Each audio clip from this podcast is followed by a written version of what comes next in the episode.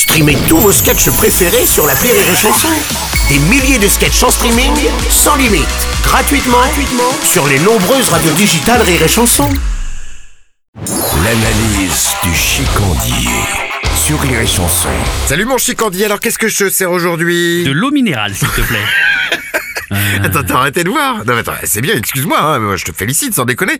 Tu sais, on, on peut rester rigolo sans être bourré en permanence. hein. Il va arrêter de m'emmerder, le Michel Simès de Melun, là, c'est pas ça, c'est juste que je fais le dry January. Ah Bah tu vois, honnêtement, t'es bien la dernière personne que j'aurais vu faire ce dry January. quoi.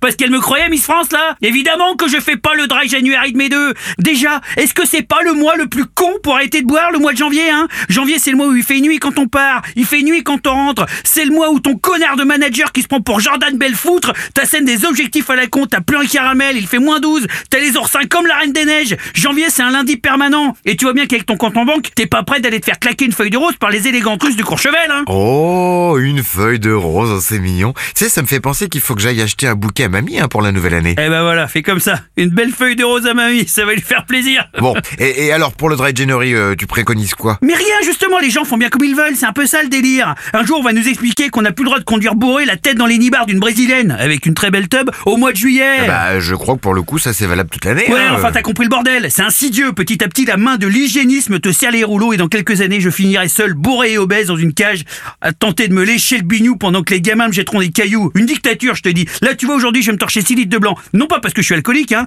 mais parce que je fais de la résistance mon pote. Et? C'est ça mon analyse.